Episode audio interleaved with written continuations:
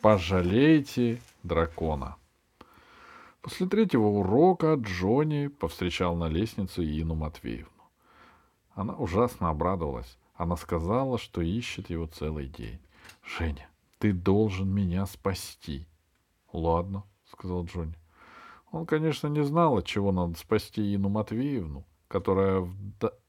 в давние времена учила его в младших классах, но понимал, что это его долг. Кроме того, Инна Матвеевна была мамой Кати Зарецкой. Если Джонни ее не спасет, Катька решит, что он поступил так назло. Ей, Катьке, назло. А это было бы мелочно и недостойно. — Спасу, — пообещал Джонни. — Сегодня? — Да, мы с моими третьеклассниками придумали новогоднее представление, такой спектакль. Одна знакомая, одноклассница моя бывшая, она в библиотеке работает. Написала целую пьесу. Очень славная пьеса, как раз для ребят, но там участвуют чудовища. У Джони от сдержанного интереса под желтыми космами зашевелились уши — Прекрасное страшное чудовище, Змей Горыныч с тремя головами. Но его надо сделать, а никто не знает как. Они все у меня в классе какие-то бестолковые, ни капельки инициативы, только галдят. Не то, что были вы. Помнишь, каких прекрасных огнедышащих чертей вы мастерили во втором классе? Джонни помнил, он внутренне усмехнулся. — но он был джентльмен и не стал напоминать, что три года назад огнедышащие бесы из пенопласта и лампочек не вызывали у Инны Матвеевны столь большого восторга. Тем более, что второклассники развлекались ими отнюдь не на праздники. «Значит, чудовище», — задумчиво сказал он. Да, Женя, я дам тебе сценарий. Он коротенький, ты его быстро прочитай. А после четвертого урока приходи к нам на классный час, хорошо? Джонни солидно кивнул. А почему ты к нам домой не заходишь, Женя? Так давно уже не был. Джонни мигнул. Он умел себя сдерживать, но сейчас у него чуть-чуть не вырвалось. Спросить его Катьки. И тогда, наверное, произошел бы такой разговор. У Кати? Женя, Неужели вы поссорились? Вот еще. А что же случилось? Просто, как не придешь, ее или дома нет, или торчит там алхимик. Кто? Ну, этот, Овка Шестопалов из Катькиной школы, шестиклассник. Ах, этот. Я поговорю с Катей. Он, кстати, не очень мне нравится, какой-то хулиганистый на вид. Что вы, Инна Матвеевна, он нормальный парень. Он, знаете, такой целеустремленный и способный. Мы с ним друг друга понимаем. Ну тогда почему нельзя дружить втроем? А это Катя тоже говорил. И алхимик, по-моему, говорил. А она что? А она... Да ну ее, Инна Матвеевна, давайте лучше про чудовище. К счастью, этот горький недостойный Джониного характера диалог лишь стремительно прокрутился у него в голове и оборвался, будто пленка в испорченном магнитофоне. «Уроков задают выше головы, Инна Матвеевна. Не третий класс», — неохотно сказал Джонни и стал заталкивать в портфель мягкую тетрадь со сценарием праздника. Сценарий Джонни прочитал на уроке истории. Несколько раз он морщился, будто разжевывая гнилую сливу. Но на классном часе в третьем Б, когда Инна Матвеевна рассадила и успокоила голдящих питомцев, Джонни сказал. «Это хорошая пьеса. Ваша знакомая Инна Матвеевна просто настоящая писательница. Только у меня тут одно маленькое замечание. Можно?» И Инна Матвеевна радостно затевала. «Значит, тут что?» Двоечник Федя попал в тридевятое царство, и этот Змей Горыныч должен его сожрать, если Федя не решит задачку и не ответит на вопросы. А помогать Феде все ребята в зале должны, да? Совершенно верно. Это такой спектакль, игра. Игра хорошая, вздохнул Джонни. Только, наверное, ваша знакомая в школе давно не училась. Сейчас программа посложнее. А тут задачка такая уж совсем простенькая. Тут и думать нечего, даже двоечнику. Это, Женя, мы поправим. Нам главное, как со змеем быть. Я тоже думаю, как быть, озабоченно произнес Джонни и обвел глазами класс. В классе было разнообразное настроение. Кто-то слушал, кто-то зевал, кто-то на задних партах затевал нешумную потасовку, кто-то в полголоса беседовал о своих делах. Инна Матвеевна несколько раз громко призывала к спокойствию и обещала взять дневники. Джонни подумал и прямо сказал. — Инна Матвеевна, вы ведь еще не обедали. — Нет, а что? Вы сходите в столовую, пока там народ немного. А мы тут все обсудим. Джонни глянул на Инну Матвеевну ясно и ласково. Именно поэтому она заволновалась. Но что она могла сделать? Спорить Воробьевым, когда он за что-то берется всерьез, бессмысленно. Но здесь все будет спокойно? Джонни снисходительно улыбнулся. Как в тихий час в санатории для глухонемых. Он проводил бывшую любимую учительницу и Катькину маму до двери, дверь прикрыл, повернулся на каблуках и отчетливо сказал третьему «Б». «Встать!» Третий Б сидел всякий народ, но среди всякого народа было человек семь, которые знали Джонни с детского сада.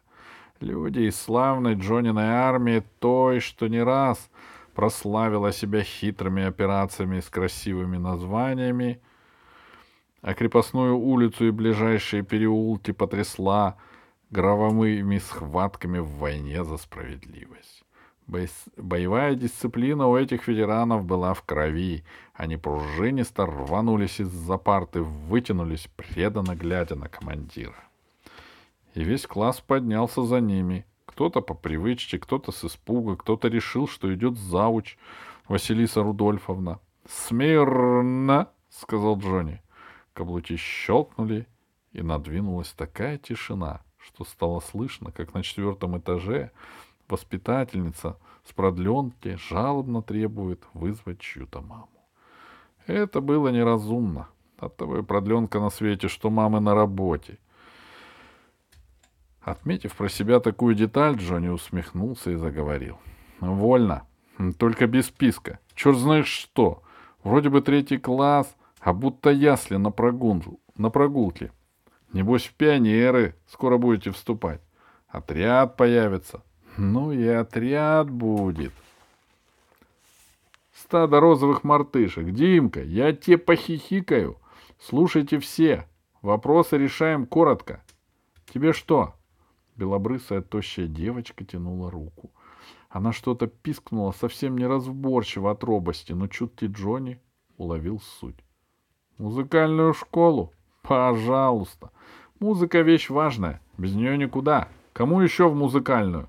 Тоже можешь идти. Кому во всякие бассейны и секции? Ух ты, сколько чемпионов. Ладно, топайте. А кто просто хочет гулять? В операцию Горыныч будут участвовать только добровольцы. Дело опасно. Но что остановились? Кто пошел, гуляйте, а ты куда? Нет, вот ты со звездой на рукаве. Ты командир звездочки? Командиры остаются на местах.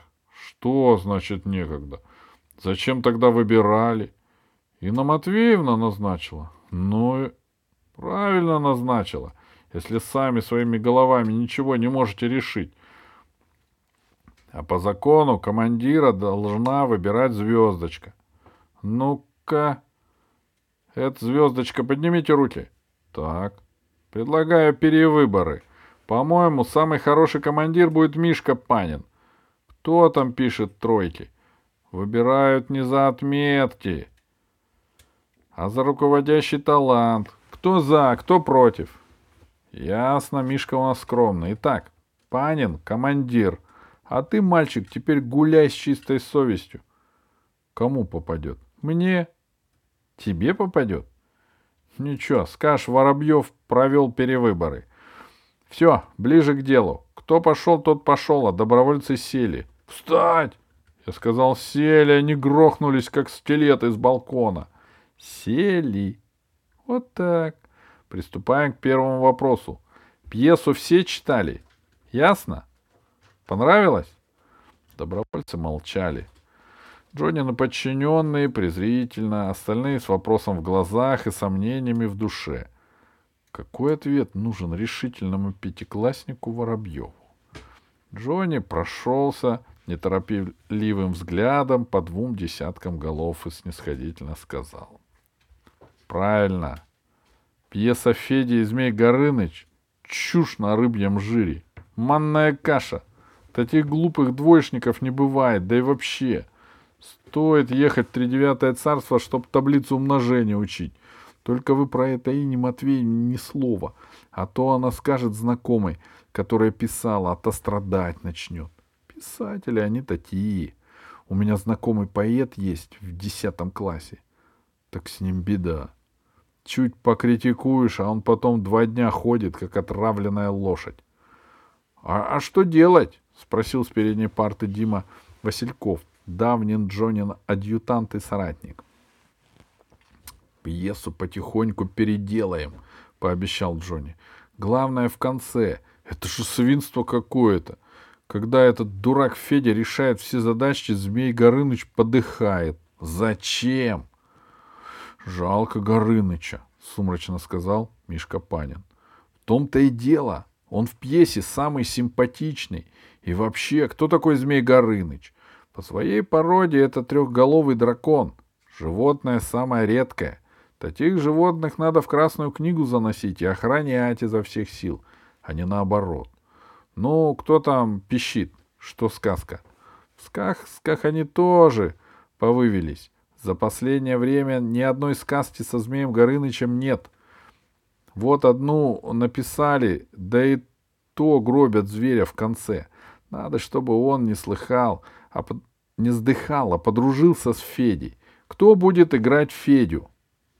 Он в бассейн ушел, сказал Дима Васильков. А кто Горыныча играет, еще не назначили? Подал голос Панин. Можно я буду? Горыныча будут играть несколько человек, разъяснил Джонни. Это же громадина. Два человека надо, чтобы таскать такую махину. Да, по человеку на каждую голову. Над партами взметнулись руки. Тогда я одну голову, наставил Панин. Ладно, головы будут разные. Две пожилые, а одна молодая и веселая, ну, вроде как мальчишка. Пускай ее зовут Степка или еще как-нибудь. Вовка. Лучше не Тита. Сам ты не Тита, Джонни, пускай Витька. Подумаем, решил Джонни. Эта голова раньше всех и подружится с Федей, а остальные... И остальных уговорит. А играть ее лучше всего Юрику Молчанову. У него голос подходящий. А где Юрка? Несколько человек нестройным хором объяснили, что Молчанов болеет уже две недели. Что с ним? Кажется, грипп. Не, он простыл. Или андина, или андина, передразнил Джонни. Две недели человек болеет, а вы к нему зайти не можете. Он говорил сурово, чтобы при... приглушить голос собственной совести. Лодыри!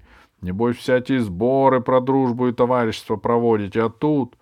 Я заходил. Он весь простуженный, — сказал Панин. И голосу никакого, только спит и шепчет. За столько времени один раз один Панин заходил, — хмуро проговорил Джонни. В разные свои бассейны музыкальной школы каждый день мотаетесь, а к человеку зайти... Мы с Вадиком тоже ходили, — жалобно оправдывался Дима Васильков. — а его мама сказала, что он может быть заразный. Сами вы заразные. Ох, воспитывать вас и воспитывать. Ладно, слушайте задание. Операция Горыныч. Пункт номер один. Звездочка Панина пойдет на стройку стадиона. Там валяются куски проволоки. Нужны для каркаса. Остальные притащат из дома старые мешки. Новые тоже можно. И всякий брезент а все девочки — толстые иголки и нитки, шить Горыныч шкуру.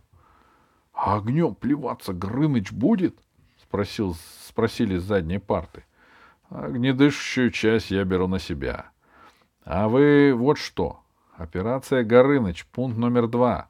К субботе Каждый принесет по 10 донышек от консервных банок. Банки надо найти, а донышки аккуратно вырезать. Белые, желтые, золотистые. Ну, что сами не соображаете, зачем? Чешуя у дракона сама не вырастет, а те, кто сегодня ушел, принесут по пятнадцать донышек. Нечего от общего дела увиливать. Теперь встали. Тихо, справа по одному, в раздевалку и по домам. Маленькая девочка с большущими бантами нерешительно сказала. — Извините, но у нас еще вопрос на классном часе. Обсуждение успеваемости. Инна Матвеевна говорила. — Пожалейте Инну Матвеевну, — нахмурился Джонни. — Сколько ей тут с вами толковать об одном и том же? У нее семья, ребенок. К тому же все равно полкласса разбежалась. А успеваемость надо не обсуждать, ее повышать надо. — Как? — послышался робкий вопрос. — Не словами, а делом. Я знаю один способ — с помощью пирамид. Только сперва посоветуюсь с сыном Матвеевны, а то вы тут нагородите фокусов.